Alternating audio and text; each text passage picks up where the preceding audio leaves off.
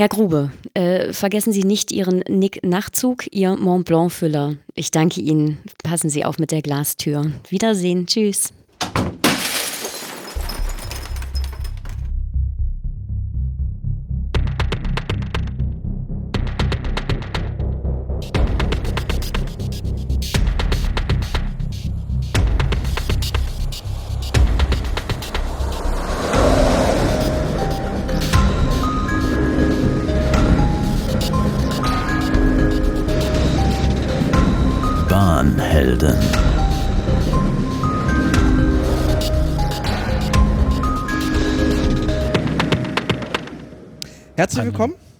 Wolltest du was anfangen? Wolltest du anfangen? Ja, das ist immer so schwierig bei Double Endern. Ich hätte nur gesagt, einen wunderschönen guten Abend und willkommen in 2017 bei den Bahnhelden. Genau, die Folge 12. Äh, wir starten mit wieder mal einem kurzen Überblick, was in den letzten äh, Wochen so passiert ist. Äh, die äh, gerade ein bisschen turbulent geendet haben, Ja. wenn man auf die Nachrichten gestern geguckt hat. Ähm, ohne da jetzt viel Folge zu nehmen, äh, wir, uns wurde schon äh, etwas aus dem Bahntower geleakt. Genau, geheimes Material. Es scheint ja wirklich drüber und drunter zu gehen und man, man sucht händeringend einen Nachfolger.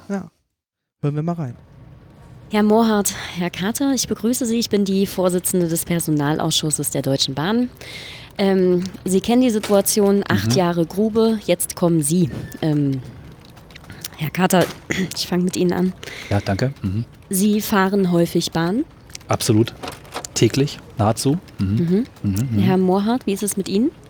Nicht so oft, aber immer regelmäßiger. Mhm. Ähm, Herr Mohrhardt, Sie ähm, kennen als regelmäßiger Bahnfahrer sicherlich auch unseren gastronomischen Service. Ähm, sehen Sie in diesem Service ähm, spezielle Vorteile gegenüber anderen Verkehrsbeförderungsmitteln, die hervorstechen? Es macht natürlich, es ist natürlich vollkommen super, wenn man auf einer langen Fahrt äh, sich auch was zu sich nehmen kann. Äh, und gerade der Kaffee ist das Wichtigste, das Essen. Aber ich glaube auch, dass äh, wir darüber sprechen müssen, äh, wie wir das, diesen Service besser machen können und wie wir den. Ich wollte jetzt ja auch mal direkt reingrätschen. Ich verstehe gar nicht, warum jetzt in diesem Assessment Center automatisch als erstes gleich der gastronomische Service vorangestellt wird. Ist das eine Falle oder wie sollen hier, Ähm, also, Herr Kater, das ist ähm, kollegiale Gesprächsführung. mhm. Ähm, AGB-Richtlinie Gesetz 8, Paragraph 5. Ähm, das überlassen Sie auch bitte mir. Ich, Okay. Ja, das wäre sehr nett. Ähm, Herr Mohrhardt, was würden Sie denn am gastronomischen Service verbessern, wenn Sie könnten? Ich glaube, wir müssen äh, die Effizienz deutlich steigern. Es, Mhm. ähm, wenn man, äh, es kann nicht sein, dass wir äh, mit einem entweder einem äh, halbleeren Wagen durch die Gegend fahren und äh, quasi Waren von A nach B äh, semi-gekühlt durch die Gegend transportieren, aber andererseits äh, nach irgendwie 20 Minuten Bahnfahrt das Bier alle ist. Vielleicht müssen wir da flexibler reagieren und von starren Strukturen, wie so ein Bad Bo Bordrestaurant sie bietet, vielleicht auch mal abweichen und vielleicht mehr mit mobilen äh, Runnern arbeiten, die einfach spontan immer wieder zum Fahrgast kommen und äh, ihm Dinge anbieten. Damit kann man Mhm. auch die, äh, die Quote, die Verkaufsquote deutlich erhöhen, wenn man wenn äh, der Fahrgast nicht z- zu einem kommen muss, lange Wege gehen muss, dann vielleicht doch nicht geht, sondern Mhm. wir kommen zum Fahrgast und vielleicht beim dritten Mal nimmt er dann was. Mhm. Herr Kater, ähm, nehmen Sie häufig den mobilen gastronomischen Service in Anspruch, den es ja durchaus gibt? ich gestehe nein. Ich bin etwas auf Kriegsfuß mit dem mobilen Service, weil er mir oft über die Füße fährt. Da müsste man ein bisschen was daran ändern, dass diese Menschen etwas freundlicher werden und ähm, ja, den, den Kunden im Mittelpunkt haben, was ein Plädoyer ist, was ich auch generell dem gesamten Unternehmen noch mehr verordnen würde, vor allem die Vorstandsetagen, den Kunden im Mittelpunkt zu nehmen und ähm, nicht als, als Beförderungsfall zu sehen, sondern wirklich auch sich mal einzudenken, was eigentlich ähm, gebraucht wird, vereinfachte Preisstrukturen, ähm, natürlich bessere Pünktlichkeit, aber äh, auch einfach auch, auch mehr gemütlichere Züge, die, die ähm, regelmäßig gereinigt werden. Ähm, ja, Konzentration aufs Kerngeschäft natürlich, das wäre für mich total wichtig. Ähm, mehr Verbindung und vor allen Dingen auch vielleicht ein Tagfahrplan. Mhm. Dankeschön, Herr Mohrhardt. Äh, gemäßigte Preisstrukturen fiel gerade. Ähm, wie sehen Sie das? Finden Sie das als ähm, aktueller Verbraucher ähm, praktisch sowohl an den Automaten äh, der Bahnhöfe als auch im Internet Preisvorteile der Deutschen Bahn herauszufiltern?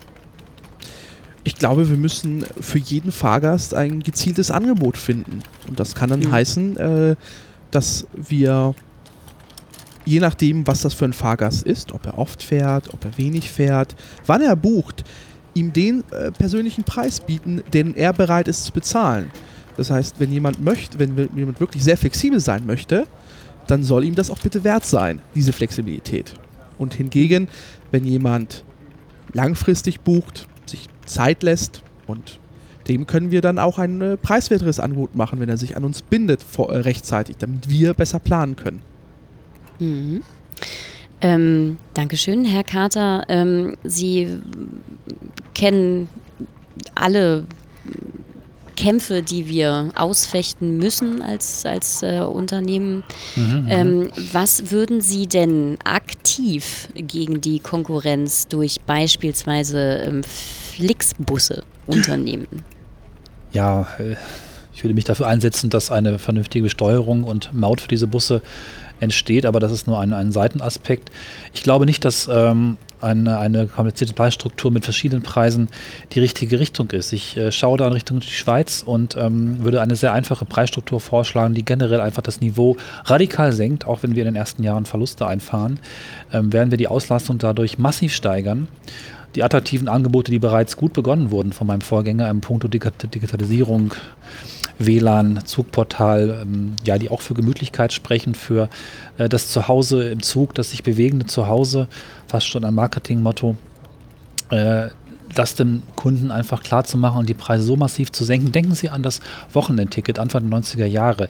Es waren unglaublich günstige Preise. Die Menschen waren verblüfft, erstaunt förmlich davon, dass für 15 Mark, glaube ich, war es damals, durchs Land gereist werden konnte. Genau da müssen wir anknüpfen und wir legen einfach extrem viel Geld drauf. Aus anderen Sparten können wir sicherlich auch gute Kredite bekommen, müssen da gar nicht mit der Bundesregierung ähm, in die Tasche gehen. Also günstige Preise für alle bis zum bitteren Ende. Ausweitung des Zugangebotes und dann werden wir auch wieder in die Gewinnzone fahren und bei der Bevölkerung beliebt sein. Aber woher, soll, denn, woher soll das Rollmaterial dafür herkommen? Wir können doch nicht alle reinlassen. Wir haben doch keinen Platz dafür. Wir müssen die Auslastung viel besser steuern. Es kann halt nicht sein, dass jeder Hans und Franz meint, freitags fahren zu müssen. Da muss deutlich was getan werden, dass äh, wir unter der Woche bessere Auslastung bekommen, dass die Leute mal aufhören zu glauben, dass sie jederzeit Bahn fahren können, sondern wir müssen sie an, dem, an der Modernisierung der Eisenbahn deutlich beteiligen. Wer sie nutzt, muss sie auch bezahlen.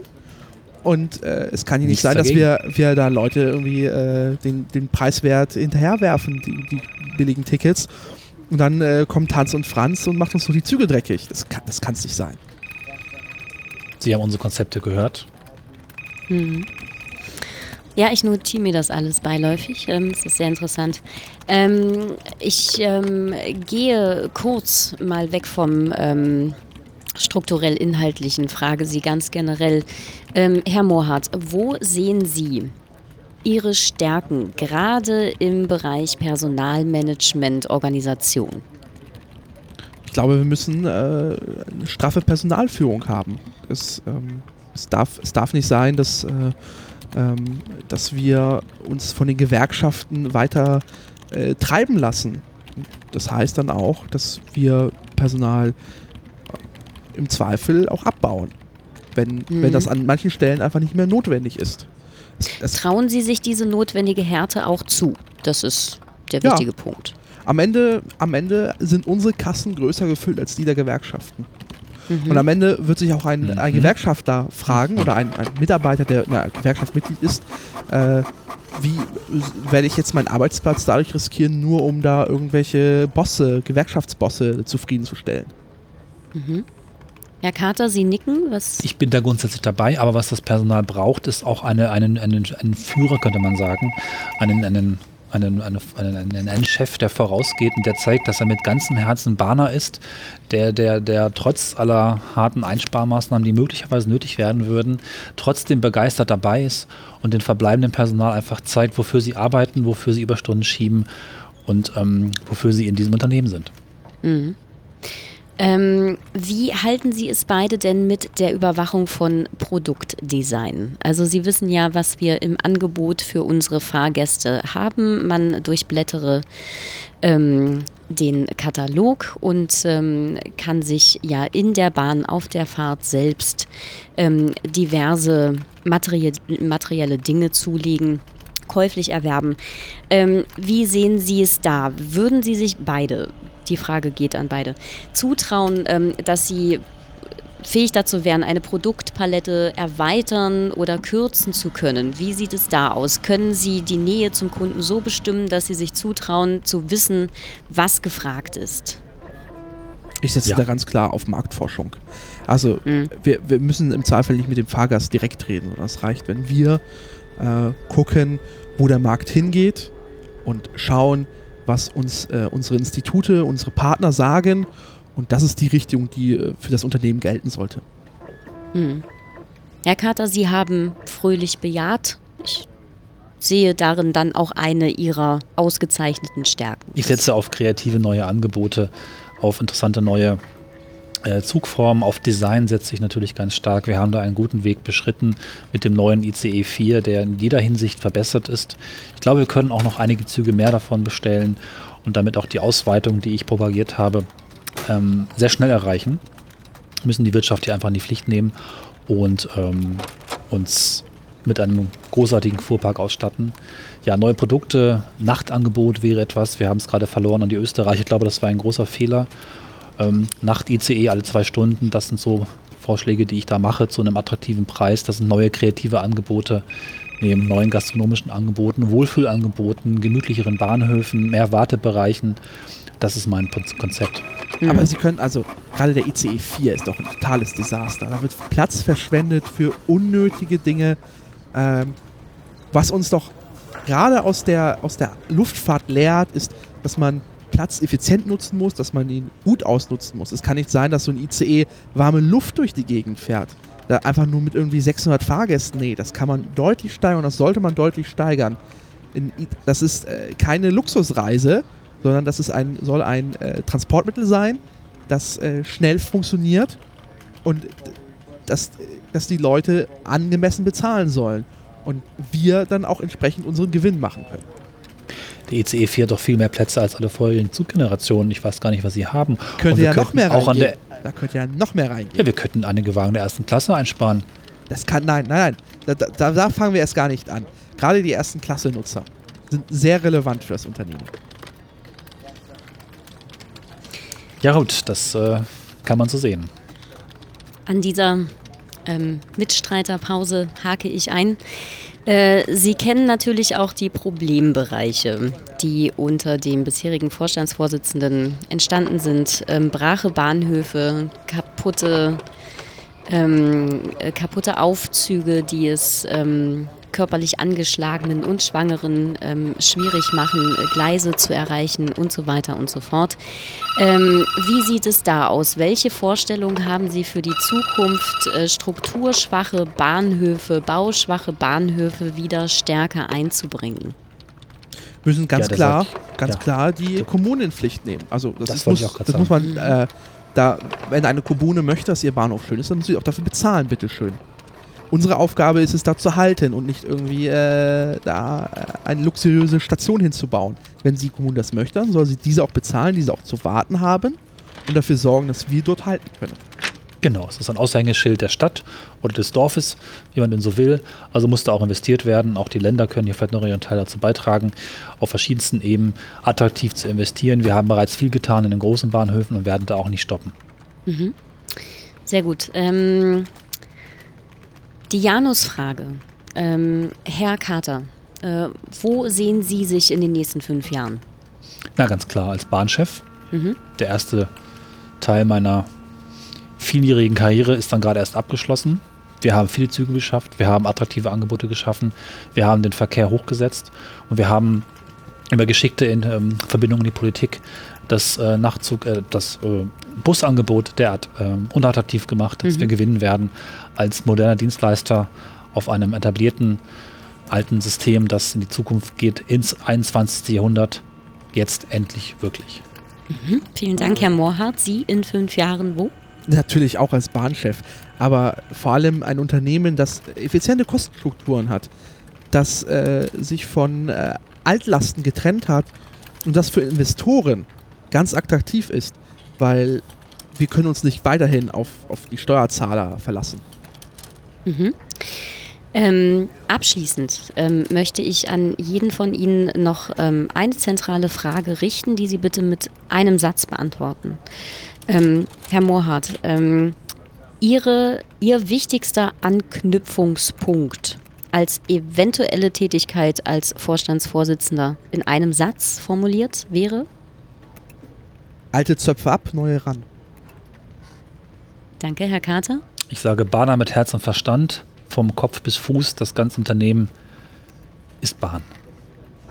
Ich bedanke mich bei Ihnen beiden für dieses ähm, hervorragende Vorstellungsgespräch. Rufen Sie uns nicht an, wir rufen Sie an. Ähm, wir melden uns bei Ihnen. Herzlichen Dank. Danke.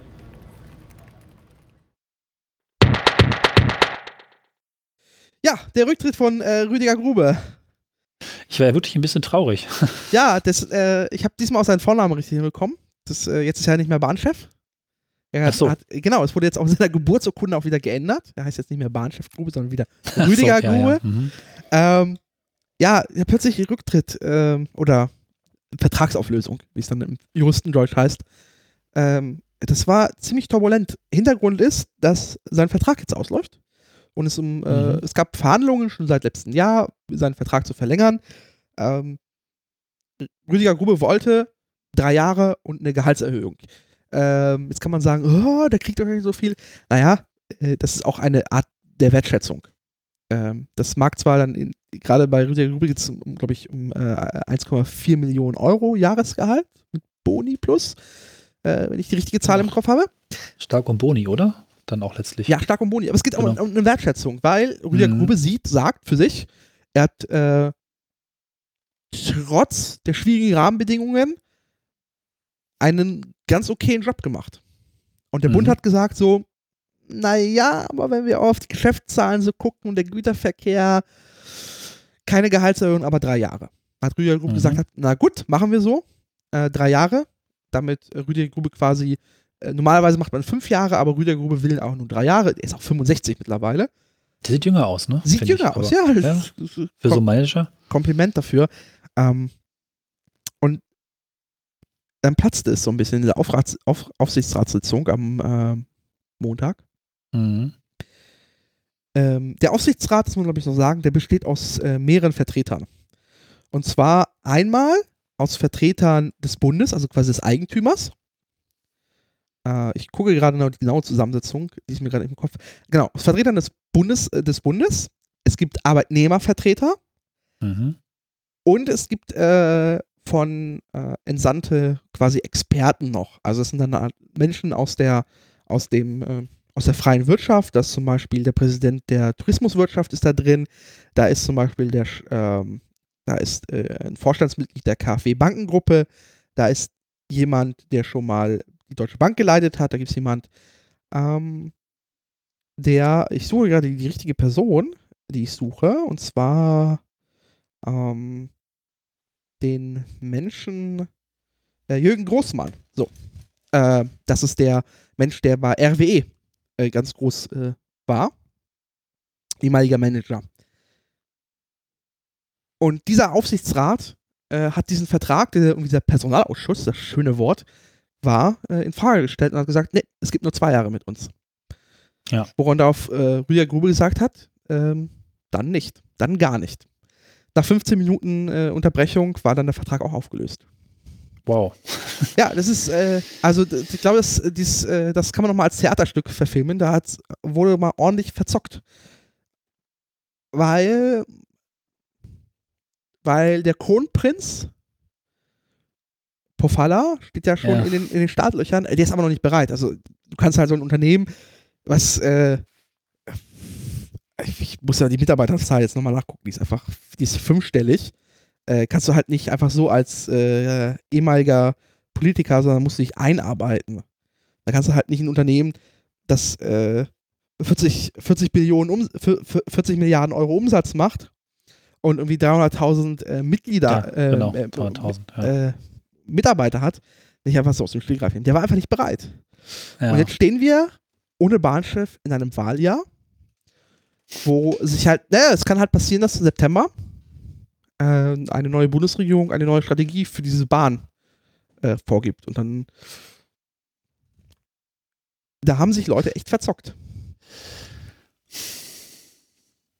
Was halt, was, was, äh, das ist, also, ich wurde auf, ich habe auf Twitter geschrieben, dass ich glaube, dass Rudiger Grube, Rudiger Grube als einer der besseren Bahnchefs in die Geschichte eingehen wird, wo die Leute mich in sechs fragten, was? Äh, Das ist auch mal ein Eindruck, ja. man muss halt sehen, was davor war. Und Hartmut Medorn hat, hat die Deutsche Bahn mit dem politischen Auftrag mitunter in vielen Bereichen äh, kaputt gespart. Rüdiger Grube hat vieles nicht rückgängig gemacht, hat vieles besser gemacht, hat vieles anderes gemacht. Rüdiger Grube vor allem war ansprechbar. Der, der Typ hat sich im Zweifel auch mal, war sich auch nicht zu schade, wenn die Deutsche Bahn äh, einen Fahrgast mal so richtig um die Ohren gehauen hat, sich in seinem Büro hinzusetzen, bei diesem Fahrgast anzurufen Ja, und sich persönlich stimmt. dafür zu Mhm. entschuldigen. Das, das, das war, es ist eine neue Art der Kommunikation, der Offenheit. Wenn Rüdiger Grube davon sprach, dass wir jetzt zum Brot- und Buttergeschäft zurückkommen müssen, das ist das schöne Wort, dann hat er es auch ernst gemeint. So. Ja, es lief nicht alles gut, es, äh, die Zahlen sind beschissen. Das wir kann kommen- auch gar nicht, ja. wir, wir kommen dazu noch später in der Sendung, äh, Umsatz und äh, Ja. Verspätungszahlen. Und DB Schenker oder beziehungsweise DB, ähm, wie heißt es jetzt mittlerweile? DB, äh, der Güterverkehr, we- wessen Marken- Cargo? Ah, heißt er wieder Cargo? Ich weiß gar nicht, ist das der alte oder ist das der neue? Genau. Also der Güterverkehrsbereich ist auch jetzt marode. Äh, das ist nicht gut. Aber ja, er war, er hätte jetzt noch für drei Jahre ein, hätte sein, sein quasi sein, sein, sein Werk, sein, seine Arbeit abschließen können. Jetzt ist es halt anders. Ich habe das Gefühl, äh, Grube war jemand, der vielleicht nicht mit Herz und Verstand Bahner selbst war, aber den Leuten zugehört hat, die hat auch machen lassen, die Experten auch wirklich, ähm, ja, wirklich Themen angehen lassen. Und eben nicht gesagt, es muss jetzt anders laufen. Medon war weder Bahner noch hat er auf sein, sein Personal gehört, war so mein Eindruck. Weil das ist vielleicht auch eine ganz wichtige Rolle des, des eines Bahnchefs. Er kann gar nicht Experte in allen Bereichen sein, wie das bei vielen äh, ja, Vorstandsvorsitzenden und Unternehmenschefs, der Fall ist, aber er, er muss seinen Leuten zuhören, sie auch gewisse Freiheiten geben. Ähm, ja, was weiß ich, Winterprobleme sind viel, viel besser geworden als ein Beispiel, weil man das gemacht hat, was nötig war und nicht irgendwie sinnlose Sparbremsen drauf gedrückt hat. Ne? Ich glaube auch der Bereich Fahrzeuge ist besser geworden. Also Ja. dass ähm, der EC4 ähm, als Ergebnis von einfach seinem, auch seinem Durchsetzungswillen gegenüber den Eisenbahnherstellern, die die Deutsche Bahn über die letzten Jahre auch gerne mal um die Ohren über die Ohren gehauen hat, Ja, ja. gehabt haben. Ähm, es wurde auch besser im Bereich, Rüdiger Gruber hat einfach auch das Schienenkartell mal gebrochen. So, Das also stimmt, ja. es sind halt so viele kleine Punkte, bessere Kommunikation an den Bereichen, wo ich mir sage, so im Endergebnis war jetzt er nicht der schlechteste Bahnchef. Und ich hätte mir noch gewünscht, dass er jetzt die drei Jahre voll macht, sich entspannt in Rente setzen kann und es an jemanden übergeben kann, Ja. vielleicht jetzt aus dem Tief rauskommen. Weil die Bahn ist jetzt gerade an einem Tief, ähm, die Umsatzzahlen sind nicht gut, ähm, die Digitalisierung wird nochmal ordentlich Geld kosten, äh, Verbesserungen, die ja auch durch Grube gekommen sind. Also dieses, äh, das, die Bahnrenov, äh, die, die ganzen Bahnprogramme, dieses Bahn 2030, das sind ja schon ordentliche Reaktionen. Ja, sie kamen zu spät, aber wenn wir ehrlich Thema. sind, sind wir so ehrlich sind, das waren auch die politischen Rahmenbedingungen. Ja. Ähm, die, die deutsche Verkehrspolitik hat, hat halt sich aus dem Bereich Bahn ähm, weitgehend rausgezogen, außer es geht um Infrastruktur. Infrastruktur war immer so ein Thema, ähm, Mhm. weil da auch viele MDBs halt ihre lokalen Interessen da vertreten haben. Äh, aber so Fahrpreispolitik war halt, war denen jetzt auch egal im Bundesverkehrsministerium. Ähm, also viele Bereiche, wo man hätte Einfluss nehmen können als Eigentümer, hat man nicht getan. So. Da tue ich mir halt schwer, jetzt Rüdiger Grube zu sagen, anders anzulassen, dass, äh, dass halt der Eigentümer seine Verantwortung nicht übernommen hat. Er hat es geschafft, äh, zumindest bei uns, glaube ich, das war im Podcast darauf zu hören, oftmals ein positives, wohliges ja. Gefühl für die Bahn zurückzuholen und auch ein ja, Augenbrauen hochziehen im positiven Sinne, so wie die machen das jetzt wirklich.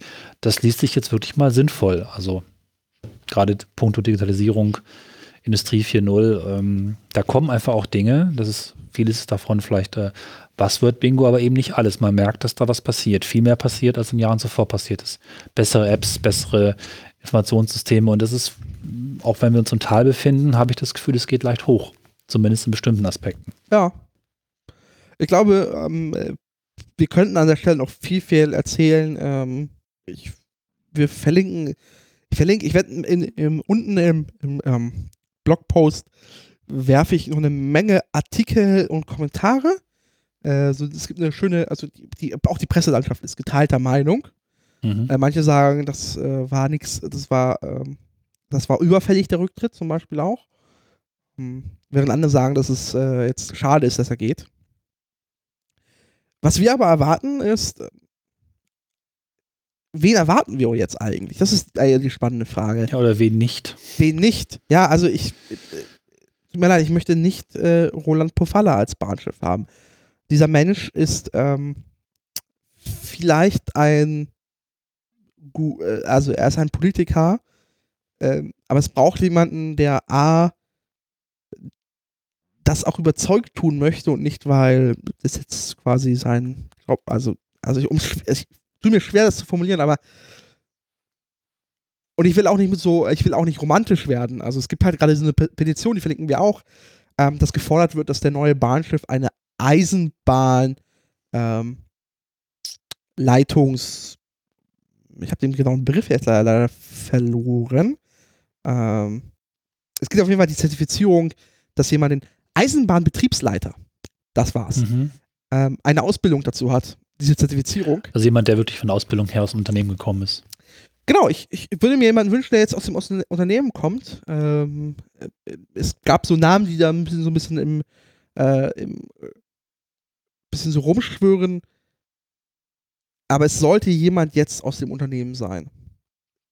Und der das jetzt erstmal dieses ruhige Fahrwasser oder dieses, in das die Bahn jetzt gerade gekommen ist. Also die Bahn ist ähm, gerade auf einem so einem stabilen, in so einem, einem stabilen Bereich, wo man äh, die ganzen Verwerfungen gerade, äh, die in der mehreren Zeit waren, aus denen man sich irgendwie befreit hat, es geht irgendwie voran, Digitalisierung geht, also man hat irgendwie alles so ein bisschen jetzt erstmal ruhig weitermachen und dann die neue Bundesregierung in die Pflicht nehmen, sich jetzt mal Gedanken zu machen, wie das hier mit dem Verein weitergehen soll. Ja.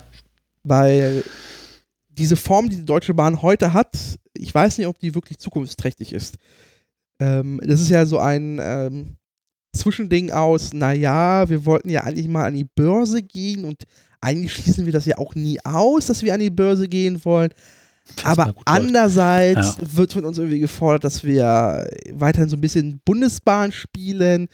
Und dieser Twitter, da müssen wir, glaube ich, rauskommen. Entweder kannst du da gar nicht äh, und ein bisschen eine, eine Idee haben. Und das erwarte ich jetzt von dem von der neuen Bahnchefin oder Chef. Vielleicht wird es eine Chefin. Das wäre auch schön. Ja. Und vielleicht ist es doch eine gute Chance oder ein guter Zeitpunkt gewesen, auch wenn es schade am Rüdiger ist, dass aufgrund der politischen Lage mit der vorausstehenden Wahl vielleicht wirklich mal jemand nach vorn kommt, der im Unternehmen aufgewachsen ist oder zumindest ja. ähm, mehr aus der, ja, aus der Macherrichtung kommt, Macherrichtung kommt und nicht aus der Politik. Vielleicht müssen wir einfach uns Vorbild an Österreich nehmen. Äh, hier, werden, hier könnte es sein, dass Ex-Politiker Bahnchefs werden. Äh, in Österreich wurde aus dem Bahnchef Bundeskanzler. Kann man auch so rum vielleicht machen. Ja. naja, aber ich glaube, können wir zum Schluss einfach mal sagen, danke Rüdiger. Danke Rüdiger, ja. Ja, dann sind wir gleich beim nächsten Dank an die Bahn, wenn man denn so will. Denn die Bahn ist pünktlich wie seit 2012 nicht mehr, wenn man das positiv lesen möchte. Genau, positiv. Ich habe aber auch eine Überschrift gelesen, äh, die da lautet, jeder fünfte ICE zu spät. Äh, so kann man die Nummer auch drehen tatsächlich. Ja, ich habe auch gedacht, mit Überschrift 2012 ist halt auch ein Jahr gewesen, wo wir eigentlich auch eher nicht das gute Image der Bahn hatten. Ich erinnere mich ja immer noch, dass die Zahlen nochmal bei 92 Prozent waren. Dennoch ist es besser geworden mit der Pünktlichkeit. Und sie liegt bei ca. 79 Prozent, ne? Genau. Und damit äh, Im Fernverkehr. genau, knapp unter den 80 Prozent, die der Eigentümer sich von Rüdi, äh, Rüdiger Grube gefordert hat, äh, an denen quasi sein Erfolg gemessen wurde. Und damit kann man zufrieden, also ich kann, ich kann damit zufrieden sein. Ich habe, ja, ich, also ich bin auch äh, nach schlimmen Jahren bin ich eigentlich glücklich. Vor allen Dingen, wenn man jetzt, wir haben gerade Winter, auch die Winterpünktlichkeit finde ich sehr, sehr gut im Augenblick. Also es geht zwar gelegentlich mal was schief, aber insgesamt niemand beschwert sich zurzeit. Es ist nicht in den Medien, dass es ein großes Winterchaos gibt. Und es war jetzt lange kalt, es gab auch viel Schnee. Ähm, ziemlich gut. ja. Ja. Man sieht, dass da investiert wird. Also das ist halt, also es ist deutlich besser geworden. Für 74,4 Prozent war es 2015. Das heißt, es sind einfach ähm, knapp 5 Prozentpunkte mehr. Mehr Ja. Pünktlichkeit. Äh, und das sind tatsächlich am Ende viele kleine Maßnahmen gewesen. Also es hat äh, dieses Programm, wo dann da Menschen sich hingestellt haben und geguckt haben, wie können wir jetzt hier den Ablauf an diesem einen Bahnhof optimieren, wo es am Ende eigentlich nur gefühlt um Sekunden geht. Aber genau diese Sekunden waren ausreichend, äh, um Züge durchschnittlich äh, äh, pünktlicher zu machen.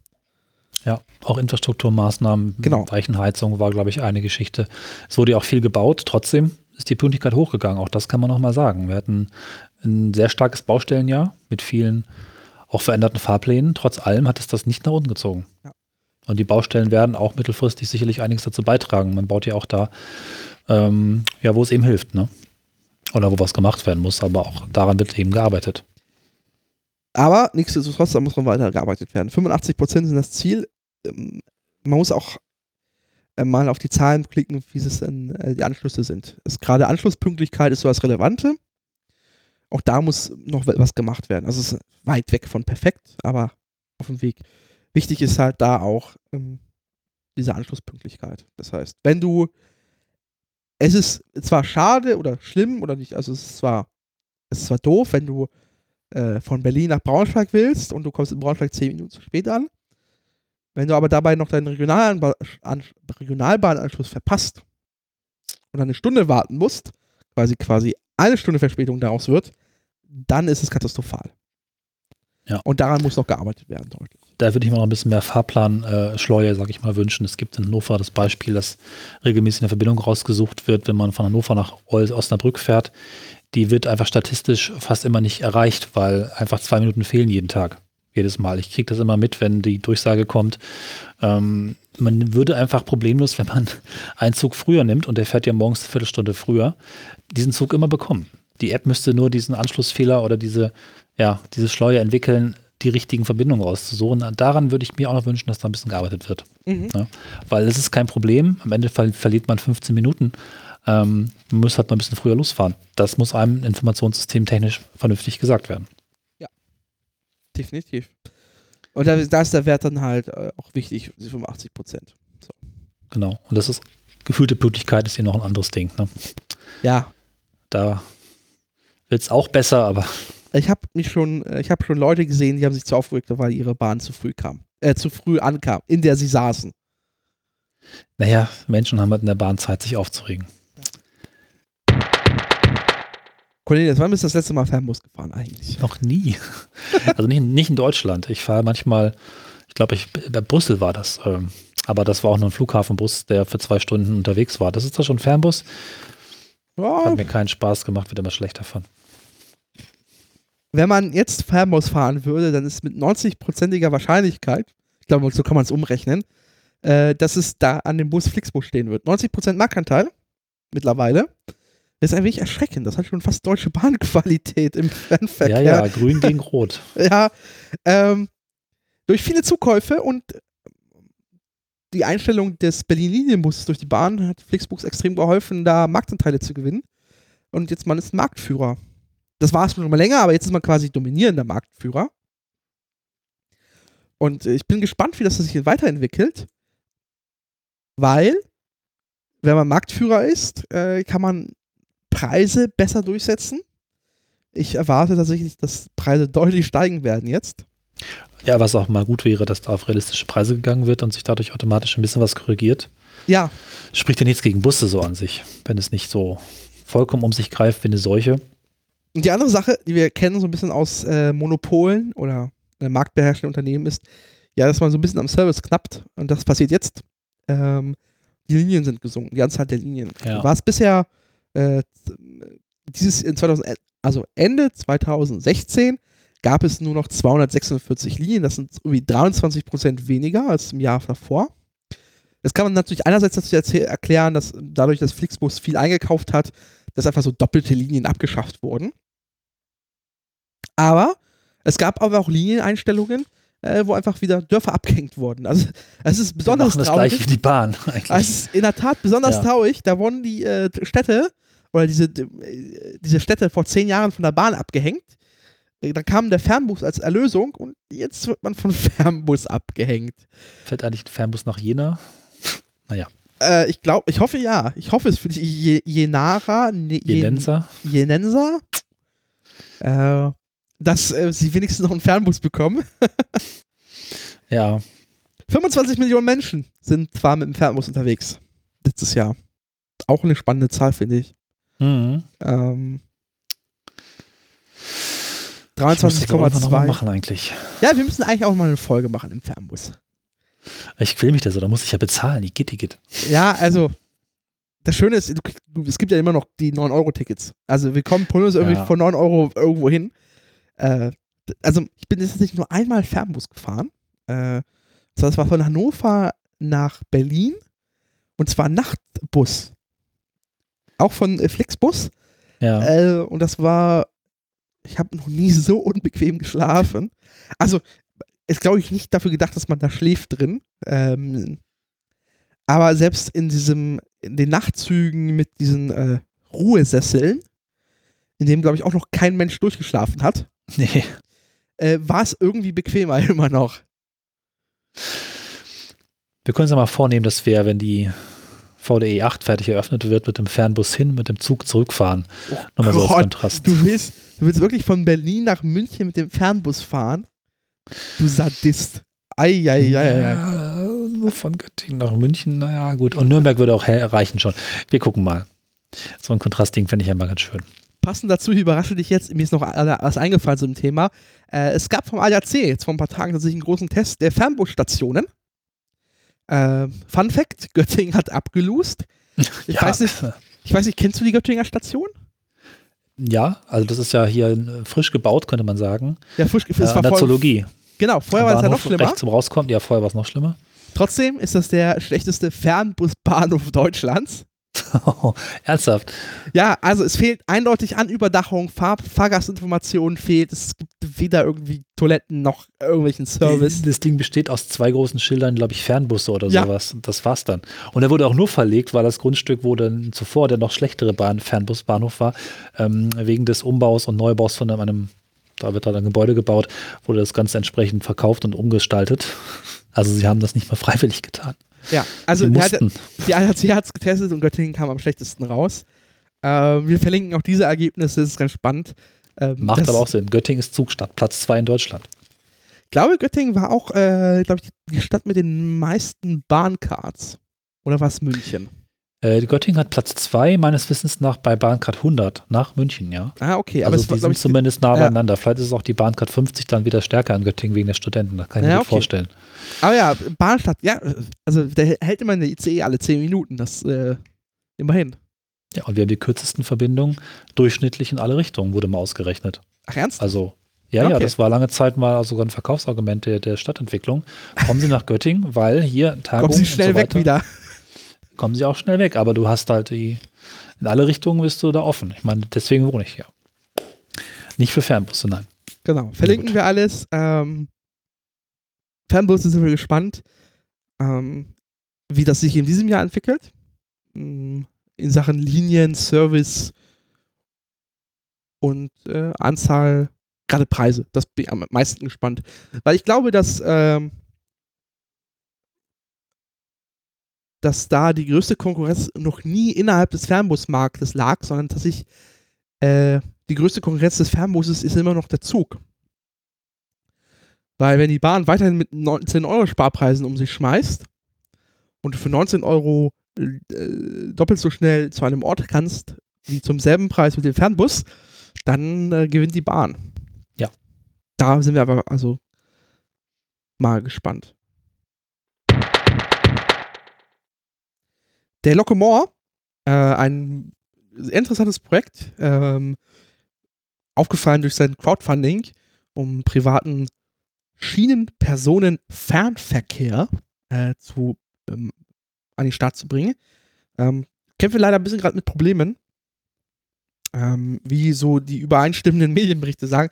Ich hab's, ich bin, wir haben es leider noch nicht geschafft, mit dem Lokomor zu fahren. Ich habe nur auf der Innotrans mal durch so einen Wagen gesehen, die sehr bequem sind. Also, das sind halt so Abteilwagen, die extrem bequem sind, sehr schick das gemacht. wollte ich ja nochmal fragen. Ich habe die nur von außen gesehen und bei Abteilwagen bin ich immer so ein bisschen ah, Beine im Beine im Bein, Beine im Bein. Sind die, sind die so gut? Also, sie sind einfach bequem. Äh, ich ich habe kurze Beine, deswegen kann ich das nicht beurteilen. Ja. Deine, Pro deine Probleme teile ich leider nicht. Ähm, Sind die denn neu? Oder, also ich meine, die Wagen sind alt, das ist klar, aber sind Die die, sind renoviert von halt. innen Genau, schön saniert, neu saniert? genau, saniert mit Steckdosen, WLAN, äh, neue Polster, alles schick. Mhm. Aber ähm, es hakt ein bisschen, gerade an den Wagen. Ist das vielleicht ein Problem, dass die Wagen dann doch eigentlich alt sind, dass sie jetzt da Probleme haben mit der Wartung? Und Ich weiß es nicht. Ähm, jedenfalls Toilettenprobleme, WLAN-Probleme und Probleme in der Buchungs-IT, wie es so schön heißt. Warum auch immer. das klingt alles wie der große Bruder der Bahn, die Bahn. da haben wir Ja. das auch alles gehabt. Vielleicht ist die eine Erkenntnis, dass äh, egal welcher Name am Waggon klebt, wir teilen alle dieselben Probleme. Es ist am Ende auch ähnliche Technik, ne? Alle fahren, alle, am Ende fahren sie alle mit, äh, mit äh, Eisen auf Eisen. Ähm, Konsequenz ist, dass Locomore an zwei Tagen seinen Betrieb einstellt, um das in den Griff zu bekommen. Und relativ spontan tatsächlich, ähm, nur mit kurzfristiger Ankündigung, nicht mehr dienstags und mittwochs fährt, sondern nur noch von äh, donnerstags bis montags. Äh, das Ganze aber nur bis zum 6. April. Dann äh, sagt Locomore, wollen wir unsere Griffe, ähm, unsere Griffe, unsere Probleme in den Griff bekommen haben. Äh, und außerdem haben wir ein zusätzliches Rollenmaterial, sieben Reisezüge. Ähm, sieben Reisezüge haben sie bisher, vier weitere kommen dann nochmal dazu. Das soll alles ein bisschen entspannen dann. Sie schreiben, Sie haben 65% Auslastung. Hast du im Kopf, was die, was die Bahn schafft? Sind die nicht im Fernverkehr sogar bei 70 plus? so? Oh, das ist eine gute Frage. Ich muss das ganz kurz äh, googeln. Äh, das weiß ich nicht aus dem, aus dem Kopf. Ich meine, ich habe das auch mal gehört und mich gewundert, dass man so unglücklich mit der Auslastung ist, weil die Zahl doch irgendwie gar nicht so ganz schlecht ist. Äh, die Auslastung Aber- im Fernverkehr ist 2015 bei 51,8 Prozent gewesen. Uh, 51 nur. Ja. Okay, dann nahm ich das. Mhm. Mir Ja, das vielleicht also- gewundert, weil die ICEs zu meinen Zeiten immer sehr voll sind, aber das verzeiht das sagen. Bild. Ich fahre ja immer auch. Also ich, also ich habe schon gerne mal Verbindungen, da äh, fahre ich, äh, habe ich mh, einen Waggon für mich alleine. Ja, und Fernverkehr ist eben auch IC und die sind ja doch, doch auch leer, eher, eher leer. Also nicht mal so schlecht. Also manche Züge sind irgendwie 100% ausgelastet gewesen, kann ich mir gut vorstellen. Gerade Wochenendverbindungen sind wahrscheinlich sehr beliebt bei Locomore. Immerhin wirbt man ja damit, maximal den Bahncard 50 Preis hat. Wir sind gespannt, wir drücken die Daumen, weil ich glaube, dass es notwendig ist. Also es ist, es ist ein, also natürlich, du kannst nicht mit einem Zug, mit einer Zug, einem Zugpaar äh, bringst du die Bahn jetzt nicht in Bredouille. Äh, das ist halt wirklich ein Tropfen auf den wirklich heißen Stein in diesem Netz mit seinen, ich weiß nicht, wie viele, wie viele Züge im Fernverkehr jeden Tag fahren, äh, wie viele Zugpaare. Aber es ist einfach eine, ein guter Weg zu zeigen, was möglich wäre in einem preiswerten Segment mit einfachem Rollmaterial. Das ist jetzt das ist ja jetzt nicht das, äh, das ist jetzt nicht das irgendwie äh, Hypercarbon ICE 4, was es da irgendwie gibt. Oder was die da an Material verbaut haben. Keine Luftdruckfederung. Keine Luftdruckfederung, ja. Oh. Ja. Ja, ich bin Äh. ja Bahnsnob. Aber bin gespannt. Also du merkst, gerade in diesem Preissegment ist auch die Bahn aktiv. Äh, das ist dieser Interregio Berlin-Hamburg, der auch sehr Mhm. beliebt ist und auch wieder verlängert wurde. Ähm, dass man vielleicht in diesem Segment einfach mehr machen muss, äh, um da einfach eine Alternative zum Fernbus zu haben. Ja, ich glaube, das ist insgesamt eine Chance, vor allen Dingen zuverlässig günstig zu fahren. Sparpreise, hm, ja, gut und schön, aber eher so eine Verlässlichkeit zu haben, dass es bezahlbar ist, dass ähm, äh, auch ohne größeres sich mit beschäftigen ein vernünftiger Preis bei rauskommt, wenn man auf ein bisschen Komfort verzichtet. Ja, warum denn nicht? Also, Ja, genau. Also das ist die gute Konkurrenz. Das ist ja eh eine Zielgruppe, die scheinbar bereit ist, Fernbus zu fahren. ähm, dann kann man die auch mit guten alten, gut, äh, gut renovierten äh, Abteilwagen, glaube ich, sehr gut locken. Ne? Und Leute werden mobiler und verzichten eigentlich immer mehr aufs Auto. Da ist ja eigentlich ein riesiger Markt. Definitiv. Wir drücken Locomore also die Daumen, dass es besser wird. Und vielleicht schaffen wir es auch nochmal eine Folge zu machen aus einem Locomore-Zug. Das wäre sehr schön. Ja, die Auskunft hat sich verbessert. Welche Auskunft? Ähm, 1188, äh, 11, ah, die jetzt- Bahnauskunft Jetzt ist mein. Gag kaputt gegangen, tut mir leid. Ah, Also die, die, die Bahnauskunft auf bahn.de und der App, die zeigt jetzt auch ähm, sowohl minutengenaue Informationen an, also auch verspätete Informationen und aktuell, aktuelle Alternativen. Ähm, das gab es ja bisher immer nur so in versteckten Stellen und ich glaube auf der Webseite weiß ich gar nicht. Das Da gab es glaube ich gar nicht. Und in der App war es so ein extra Punkt.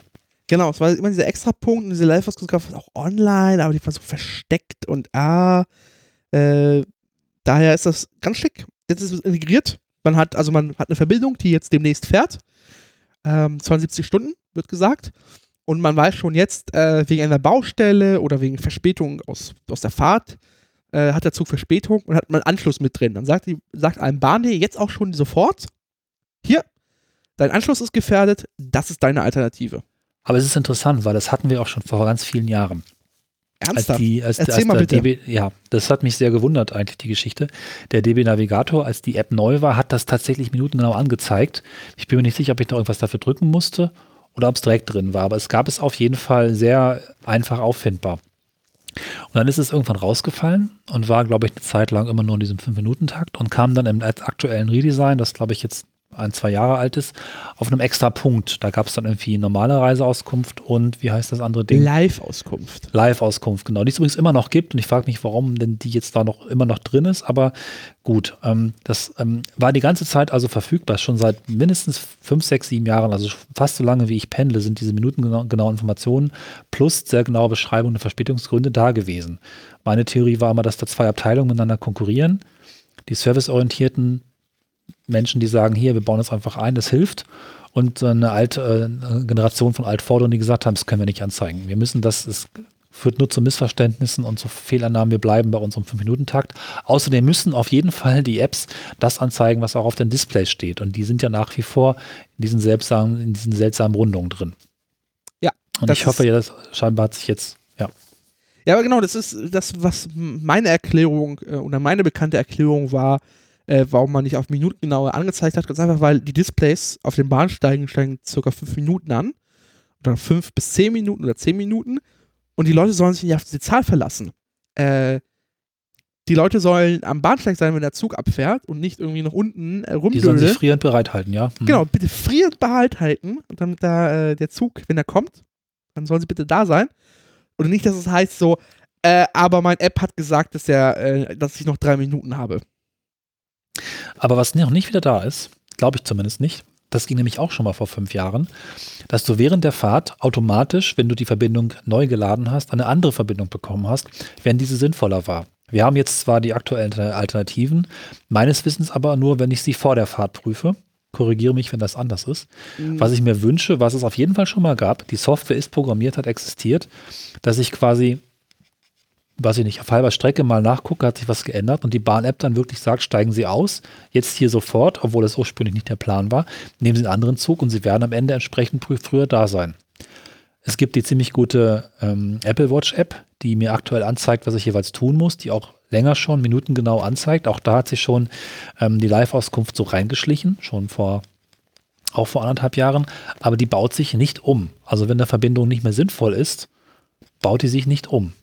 Und das ist etwas, was schon mal existiert hat. Ich glaube Das- noch nicht, wer drin ist. Das weiß ich nicht. Also du kannst ja eine Verbindung, wenn du sie einmal rausgesucht hast, kannst du den in deinen Reiseverlauf speichern.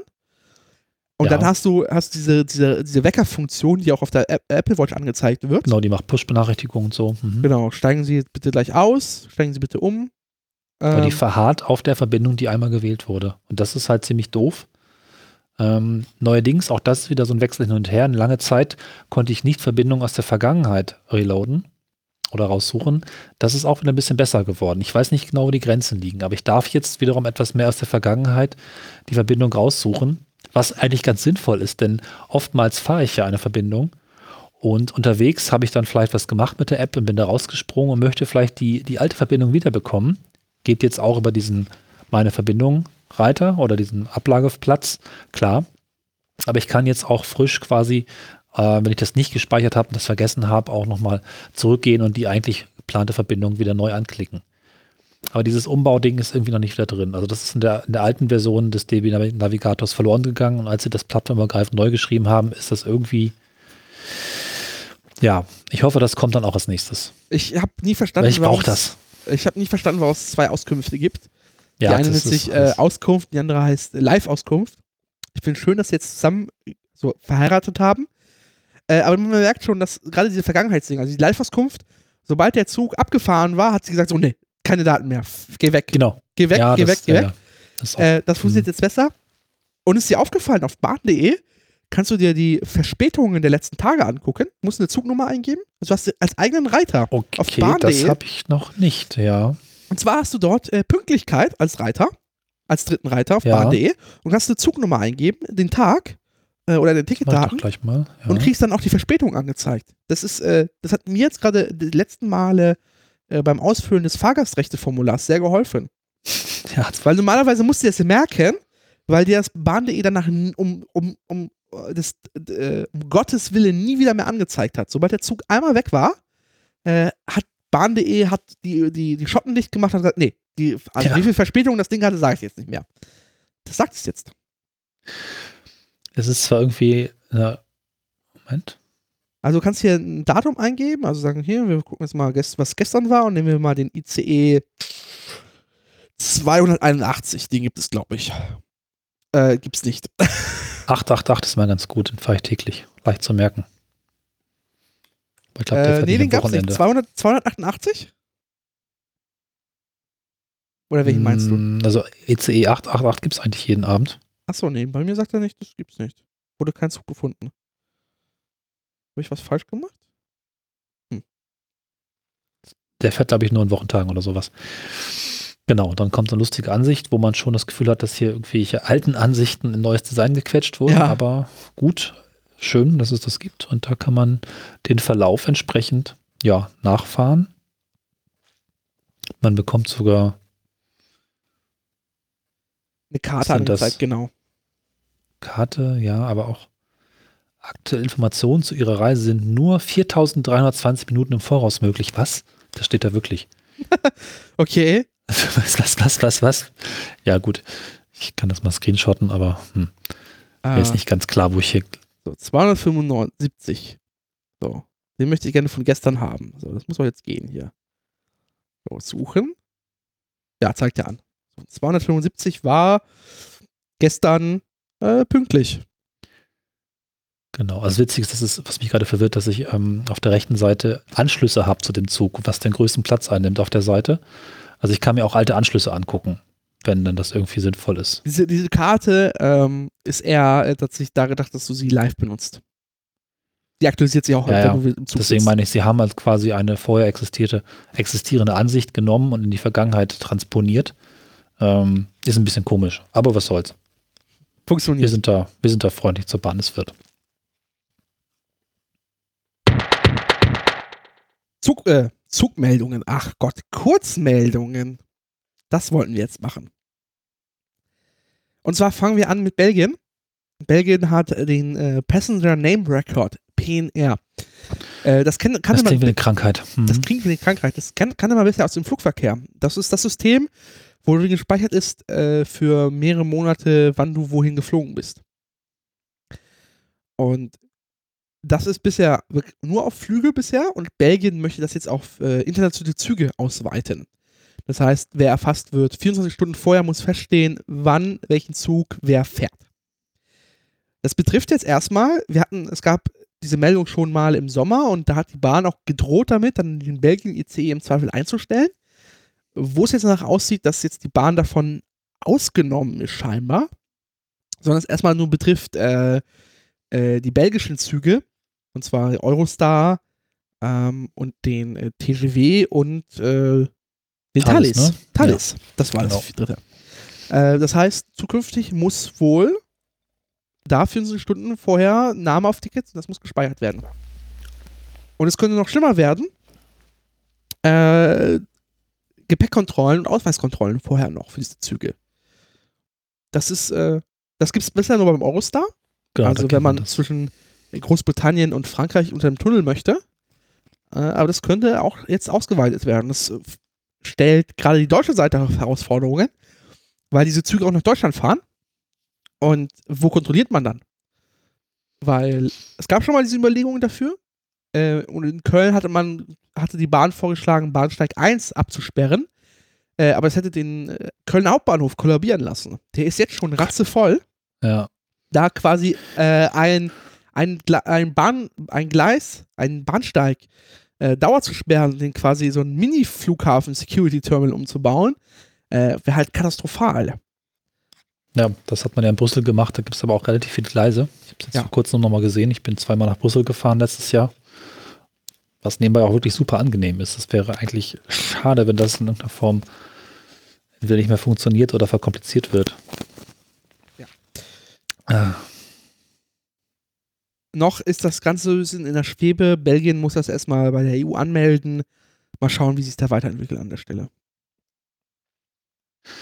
Ja, die barrierefreie Ausstattung von ähm, U-Bahn und S-Bahn und äh, Straßenbahnhöfen und Regionalbahnhöfen in Berlin-Brandenburg hat sich das, ähm, der, die, das RBB, das Radio Brandenburg 24 Nee, vorgenommen, eine interaktive Rundfunk, Karte Rundfunk. gebaut. Rundfunk, der Rundfunk, okay.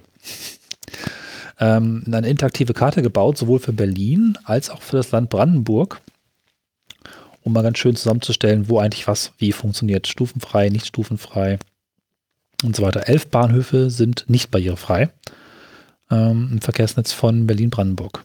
Ja. Das ist eigentlich eine ganz gute Quote. Das ist, äh, die betreffen auch zwei mich, also ähm, die S-Bahn, das sind elf S-Bahn-Bahnhöfe.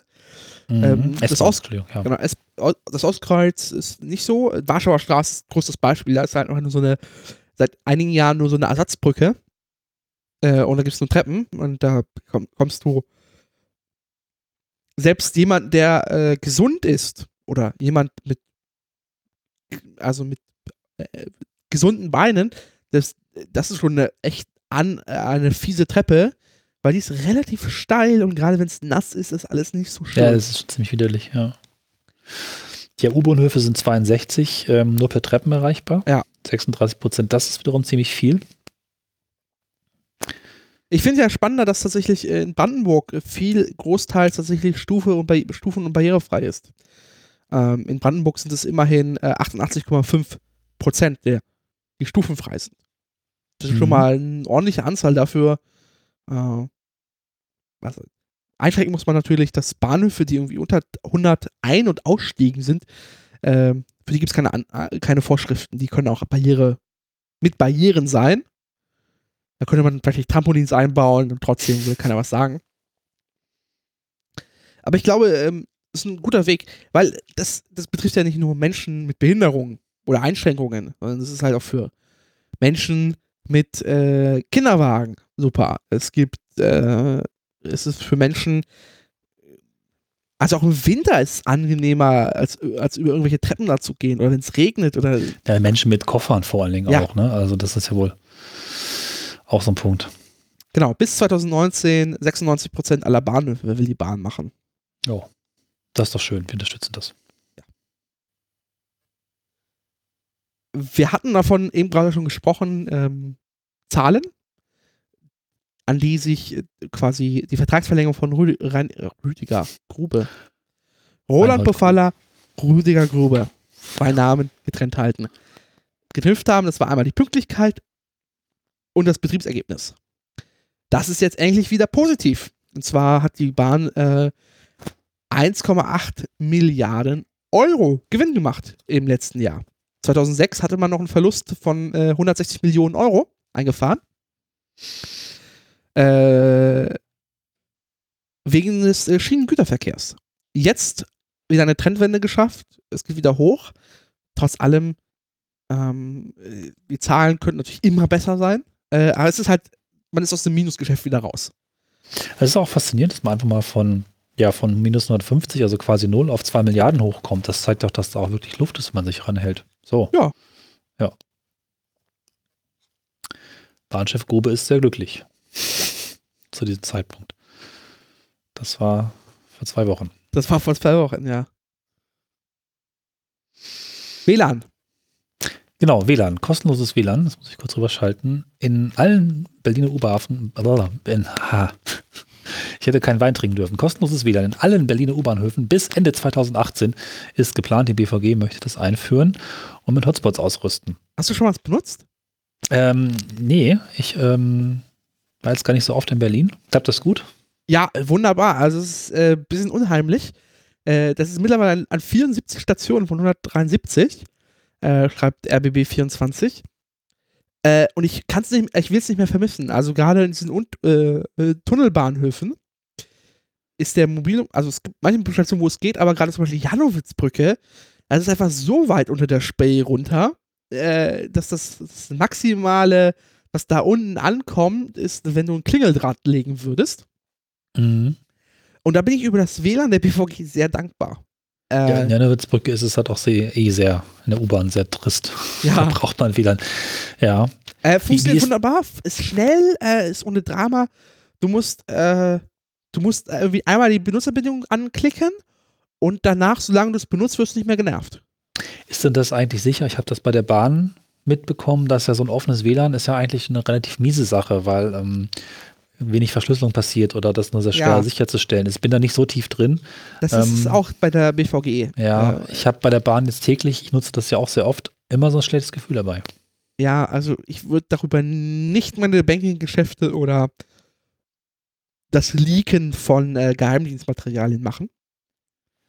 Äh, sondern das äh, eher, das sollte man dann an VPN benutzen zusätzlich. Das Problem ist halt, ich habe mir auch vorgenommen, darüber keine Banking-Geschäfte zu machen. Und dann habe ich mich dabei, dass ich doch mal irgendwie zumindest einen Kontoauszug abgerufen habe und festgestellt habe, oh Gott, ich bin dann gleich im, wieder im Wi-Fi der Bahn. Das Zusätzlich, passiert halt einfach, weil man es gewohnt ist. Das ist genau, aber das muss man sagen, die Verbindung zu der Bank ist ja nochmal extra verschlüsselt. Ja, ja, klar, natürlich, aber hm, warum nicht dann Netz anbieten, wo man sich irgendwie registrieren kann und noch in einem zweiten parallelen Netz dann einfach eine Anmeldung mit Account bekommt, was ja deutlich sicherer wäre. Ne? Also Enterprise Hürde, WPA2. zusätzliche Hürde, Ja, zusätzliche Hürde. ja, aber sowas würde man sich dann doch schon mal auch wünschen. Ich meine, wenn man schon die Sender aufgehangen hat, ist es dann so schwer, diese Infrastruktur da auch mit reinzuführen? Äh, ich glaube nicht, aber ich ist einfach eine zusätzliche Hürde, je nachdem welchen Anbieter man hat. Ich bin tatsächlich insgesamt mit BVG Wi-Fi äh, sehr zufrieden. Okay.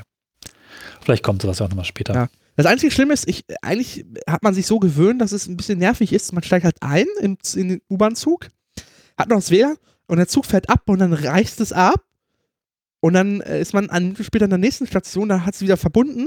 Also es ist gerade so ein dummes Hin und Her. Also man, wenn man noch irgendwie noch Ja. drei, vier Antennen in den Tunnel bauen würde, dann hätte ich durchgängig von äh, äh, in Berlin äh, Netz.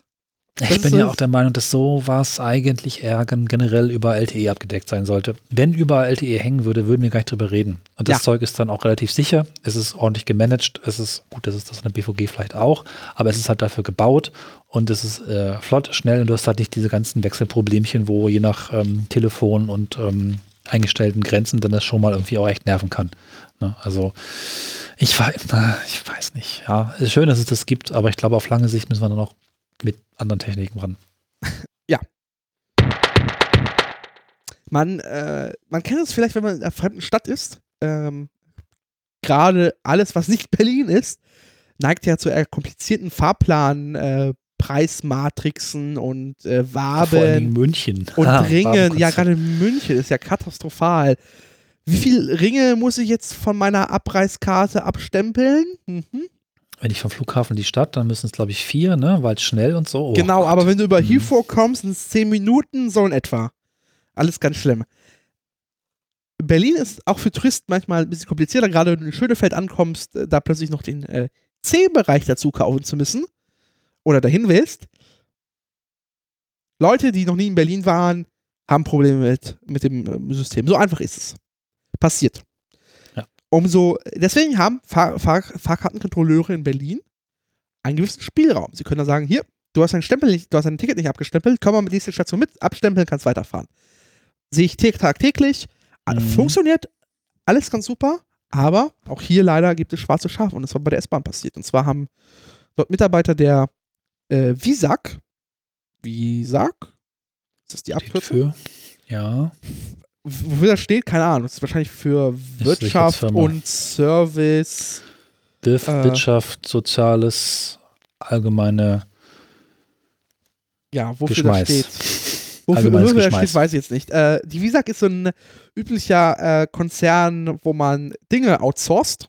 Die machen so Hausmeistertätigkeiten, äh, Sicherheit, Catering, sowas halt.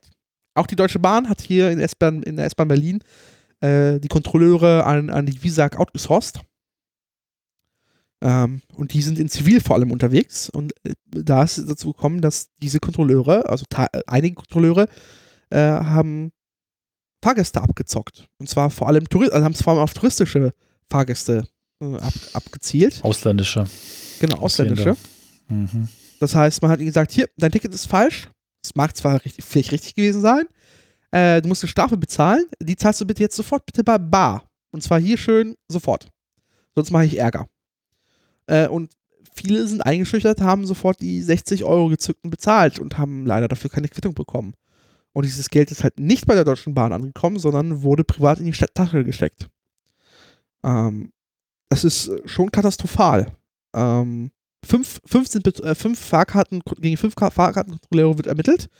Ähm, die Bahn hat angekündigt, da hart zu ermitteln. Also die Bahn hat da schon geholfen, das zu ermitteln tatsächlich. Ähm, die Ermittlungen laufen schon seit ein paar Monaten und die Bahn hat da sehr äh, aktiv mitgeholfen und erwägt jetzt auch tatsächlich auch noch der Visag zu kündigen, wenn das nicht eingestellt, also wenn es da keine Verbesserung gibt.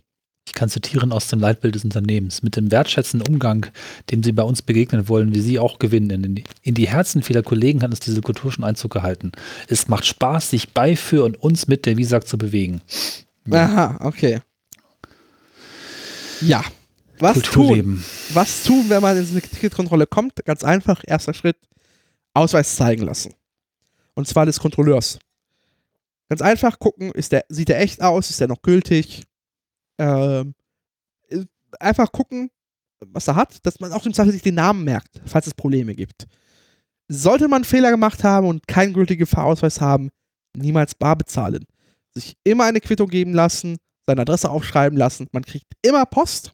Keine Sorge, da ist die Deutsche Bahn und die BVG sehr hinterher. Die haben eigene Mitarbeiter in Callcentern und äh, äh, Servicecentern, die in einem nette Briefe schreiben, wenn man was falsch gemacht hat. Das Schöne ist, mit diesen Leuten kann man auch sprechen. Oft ist es so, dass sie es klären lässt. Vielleicht hat man sein Ticket nur verlegt, kann es nachzeigen. Dann werden aus den 60 Euro nur 7 Euro Bearbeitungsgebühr. Und dann kann man sie bezahlen. Also, nie bar bezahlen, Adresse aufschreiben lassen. Ist natürlich im einen Land leicht, aber im Urlaub Ja, ähm, weiß man da manchmal nicht so genau und zahlt dann vielleicht schon mal. Also wer in Deutschland unterwegs ist- ist, niemals bar bezahlen. Äh, Genau. tut es nicht. Lasst Schön. eure Adresse aufschreiben. Selbst wie, egal wie pumpig der Kontrolleur ist und mit Polizeidruck, dann soll die Polizei kommen und einem Adresse aufschreiben. Ja. Was dürfen Kontrolleure? Naja, sie dürfen dich maximal festhalten, bis die Polizei kommt. Sie Ja. können dich fragen, den Ausweis zu bitten, musst du aber nicht. Man muss aber dann rechnen, dass die Polizei kommt und dann einen äh, kontrolliert und das einen aufschreibt. Und am Ende äh, einfach um Verständnis bitten. So einfach, also wenn man in eine neue Stadt kommt, sagt, Entschuldigung, wusste ich nicht, kann ich nächste Station aussteigen, nachstempeln. Äh, äh, wenn der Kontrolleur dann Nein sagt, dann weiß ich auch nicht, dann hilft es auch nicht. Dann keine Ahnung. Dann ist der Kontrolleur tatsächlich dann äh, einfach gemein und nicht, nicht hilfsbereit. Weil ich glaube, dass, dass so viel Toleranz muss es sein bei jemandem, der frisch in die Stadt gekommen ist, ähm, dass man die Scheine auch abstempeln muss. Das ist nicht jedem klar.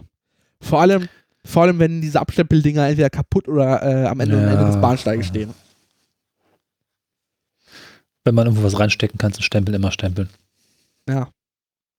Wobei in Berlin ist es ja relativ einfach. Da sind, die, da sind ja alle abstempelbar. Äh, es gibt äh, Städte, da, da kommt plötzlich aus dem Automaten ein, ah ja, schon abgestempelt. Okay, und dann beim nächsten Automaten bitte abstempeln. Hm. Aber ich glaube, es gibt keine Stadt, wo man das Ticket nicht in den Automaten reinkriegt. Also wenn es nicht reinpasst, dann muss man es auch nicht stempeln.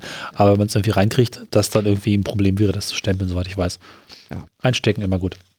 Falls man Probleme hat, ähm, es gibt immer noch die Schlichtungsstelle für den persönlichen, per, persönlichen, nein, für den öffentlichen Personenverkehr.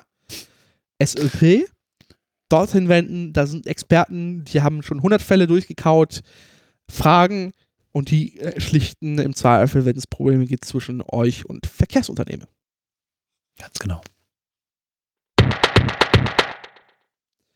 Und bevor wir abschließen, diese Sendung, ähm, noch ein bisschen äh, Nachbarschaftshilfe. Vielleicht, sag ich mal so. Und zwar äh, Pod, den Podcast Alps on Air. Und zwar die, die Menschen im Eisenbahn, Eisenbahn im, nee, Eisenbahner im Betriebsdienst. Heißt das EIB? Ist das die Abkürzung dafür? Ach so, Alp, Alps on, Alps on Air. Okay, der Titel ist es nicht. Ja. Genau, Alps on Air war ja. Bin nicht der, so eingängig, ja. Der, ist der Podcast äh, der, der Lokführer. Der Lokführer in, Ausbi in Ausbildung. Okay. Äh, mittlerweile sind diese Alps äh, auch keine Auszubildenden mehr, sondern äh, äh gestandene Lokführer. Und so war es Zeit, äh, quasi aus diesem Ausbildungspodcast, ähm, das in ein, weiß nicht, quasi in die, die Berufstätigkeit zu entlassen. Sie haben sich umbenannt. Das heißt jetzt Zugfunk. Ähm, geht weiterhin aus, um die Eisenbahn aus Sicht der Lokführer, also quasi ein sehr gutes Pendant zu uns, wo es die Eisenbahn aus Sicht des Fahrgasts gibt, gibt es den beim Zugfunk quasi aus Sicht des äh, Lokführers oder Zugführers. Ich werde bestimmt gehauen wieder, weil ich es wieder verwechselt habe. Es gibt auf Facebook eigene Gruppen, wo Menschen gelüncht werden, wenn sie Lokführer, Zugführer und äh, äh, die ganzen Begrifflichkeiten durcheinander bringen. Das Naheliegende ist meistens das Falsche. Lokführer ist es bestimmt nicht. Doch, Lokführer ist schon richtig. Ob sie, Zug, Ah. ob sie gleichzeitig Zugführer sind, das hängt ab. Und bloß nicht Schaffner sagen. Naja. Scha- Nee, um Gottes Willen nicht Schaffner sagen. Genau, Ja. Zugfunk, wir haben eine Folge, die erste Folge ist online schon.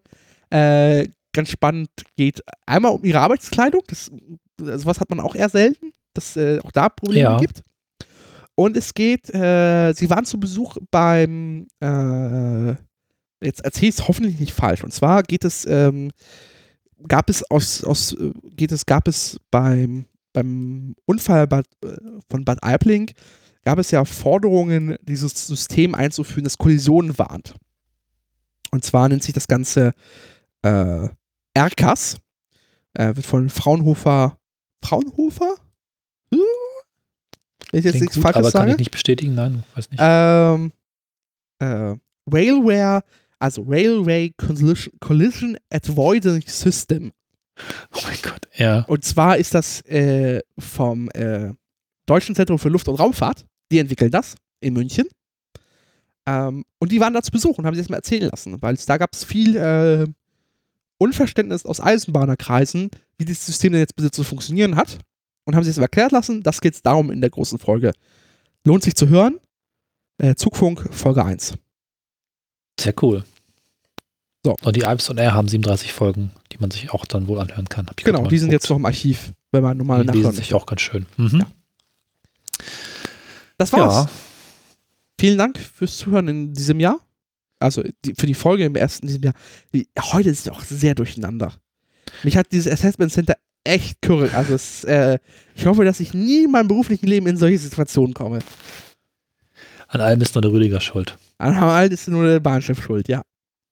Es war aber auch wirklich ein sehr, eine sehr kompetente Gesprächsführung.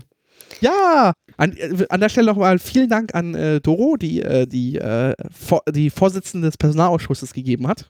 An der. Podcast-Premiere. Danke. Wir Ähm, hoffen auf mehr. ich entschuldige mich auch, dass ich ähm, körperlich Eingeschränkte gleichgestellt habe mit Schwangeren. Ups. Ich glaube, wir, wir, haben, wir haben äh, alle unser Bestes gegeben. Absolut. ja. Ja, wer sich bewerben möchte, ne, bei der Bahn sind Plätze frei. Ein Platz ist frei. In diesem Sinne, äh, gute Fahrt. Gute Fahrt, bis dann. Tschüss. Gute Fahrt. Bahnhelden.